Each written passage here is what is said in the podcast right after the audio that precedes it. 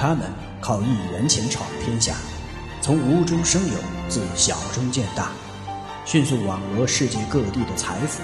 他们集中力量，勇于冒险，敢为人先，攻城掠地，战无不胜。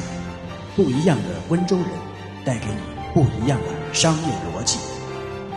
欢迎您收听由喜马拉雅出品、北海听云播讲的有声书《不一样的温州人》。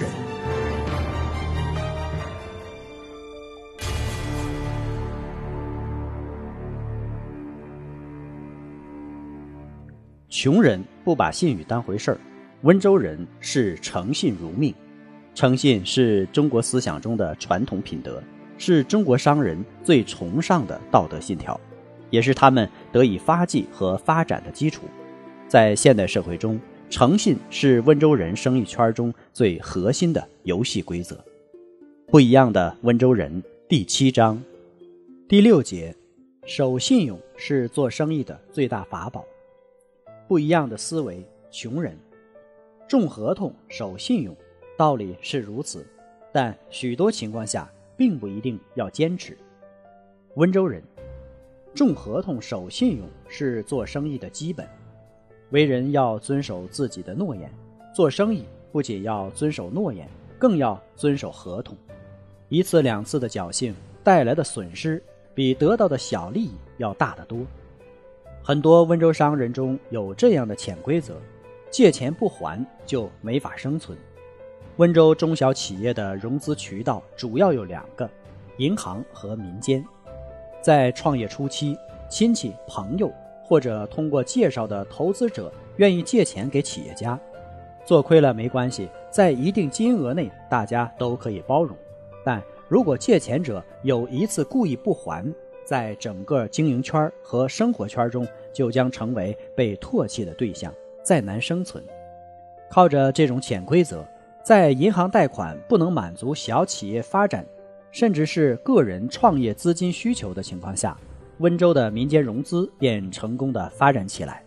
据新华社报道，在温州，有一批凭借自己的签名就可以从银行贷款上千万元的诚信老板。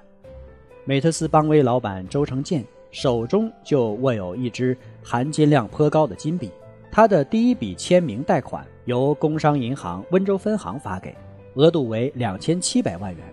工商银行方面认为，除了因为这家企业经营状况良好外，主要是看重周成建的个人信用魅力。工商银行温州分行在给民营企业的贷款中，这种签名贷款已经占到百分之八。在温州所有的金笔中，正泰集团董事长南存辉的含金量最高，仅农业银行温州分行给他的授信额度就达两亿元。温州的金笔效益是基于温州树立的诚实守信的形象。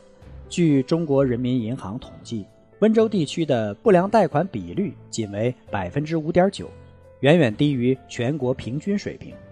信用成了温州近几年经济发展的助推器，信用就是生产力在温州得到了最好的验证。货莫大于无信，温商恪守信用，不仅赢得尊重、信任和合作的机会，更吸引了各方资源为我所用，创造出更大的财富。据二零零二年十一月十二日《今日早报》报道，一位名叫桂小欢的安徽生意人。在返家途中丢失了三十六张温州客户打给他的欠条，想死的心都有的桂小欢重返温州后，除一家企业外，几十家温州企业逐一认账，出人意料的基本补齐了所欠十三万元的欠条。桂小欢将近五十岁，是安徽桐城一家布伦作坊的老板，他经常带着样品去温州推销。他推销的第一家鞋厂是温州泰马鞋厂，结果第一笔单子很顺利就做成了。根据温州人的生意规则，一般是一段时间结一次账，而不是每次拿货都付现金。但是桂小欢希望能够拿到现金，泰马鞋厂的经理陈海勇爽快地付了现金。就这样，陈经理每次都向桂小欢破例支付现金。当第四次去泰马鞋厂送货的时候，桂小欢主动对陈经理说：“你打个欠条给我就行了。六年后，桂小欢的客户已经有了二十多家，他也已经习惯了送货时打欠条，一段时间后结一次账的做法。温州商人的诚信让桂小欢觉得很放心，只要有条在，他就高枕无忧。一年下来，老桂的二十多家温州客户给他打了十三点一万元的欠条，这是老桂全家辛苦一年多卖出的产品总额，共三十六张。其中最少的二百多元，最多的四千多元。二零零二年十月二十一日晚，卖完货的老桂从温州乘夜班长途车回安徽老家，为的是抓紧再生产一些布轮发往温州。作为一名小生意人，卖出十三万元的货很不容易，但想到所有的货物都被温州老板收下，老桂又感到很大的安慰。车到安徽境内时。一觉醒来的老桂被眼前发生的事情吓呆了，放在座位旁的皮包不见了，包里有衣服，衣服里藏的正是总计十三万元的欠条。想到凭条还钱的规矩，想到欠条丢了空口无凭，想到那么多财大气粗的温州老板不会相信一个外地的小生意人，老桂心中的绝望感越来越重。回到家里后，人们也纷纷议论。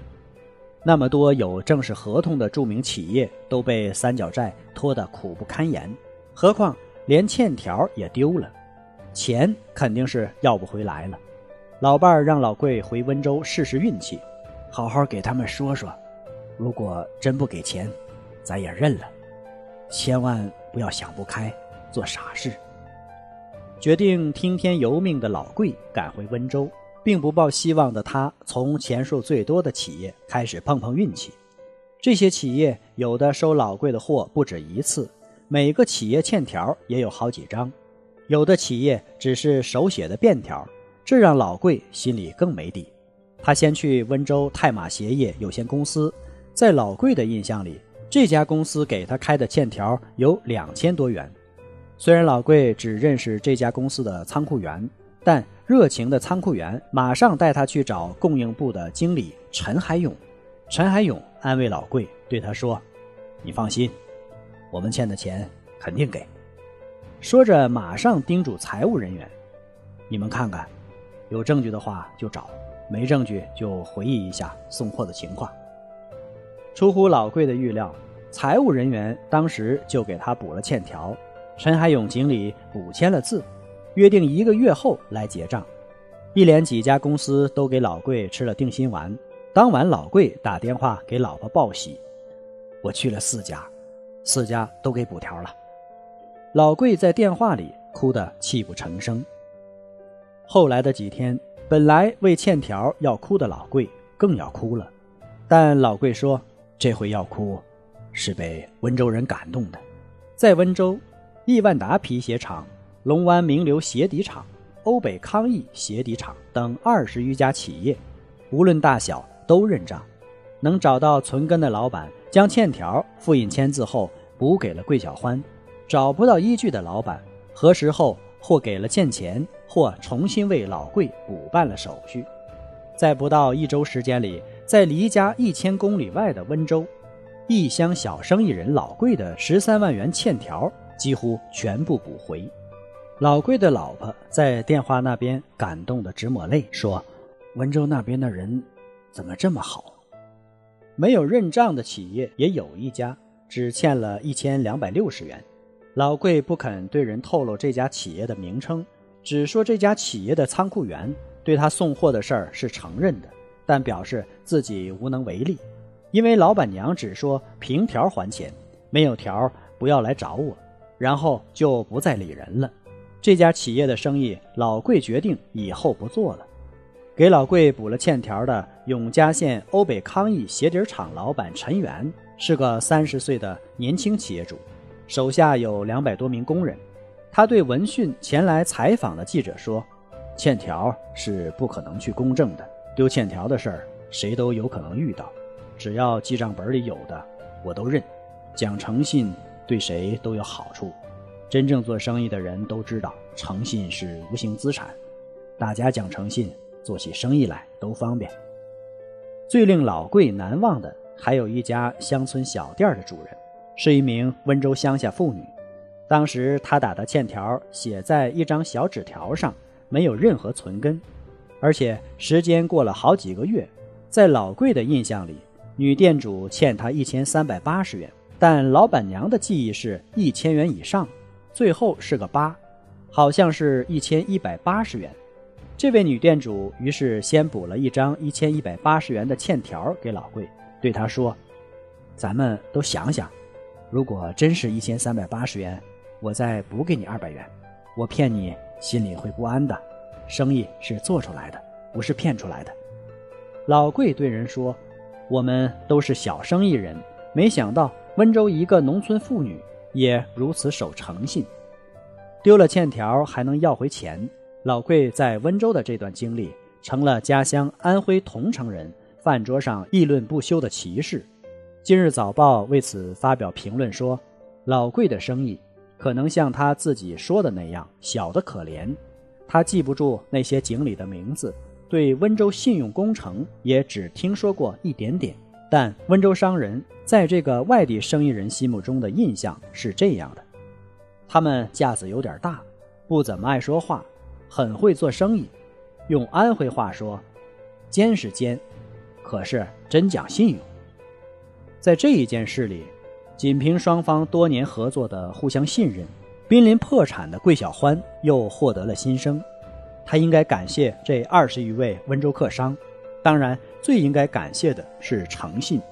如果诚信是双方的五纸合同，那么他的标的额是多少呢？仅就这一件事本身，他的标的额等于十三万。通过实践，温州企业家认识到。诚信是企业取得长远成功的必要条件，但不是充分条件。事实上，有了诚信不一定能取得长久的成功，但没有诚信则一定不能取得长久的成功。诚信是一切行为取得成功的基础，有了这个基础，再加上其他的一些因素，成功也就不远了。感谢您的收听，我们下一节再见。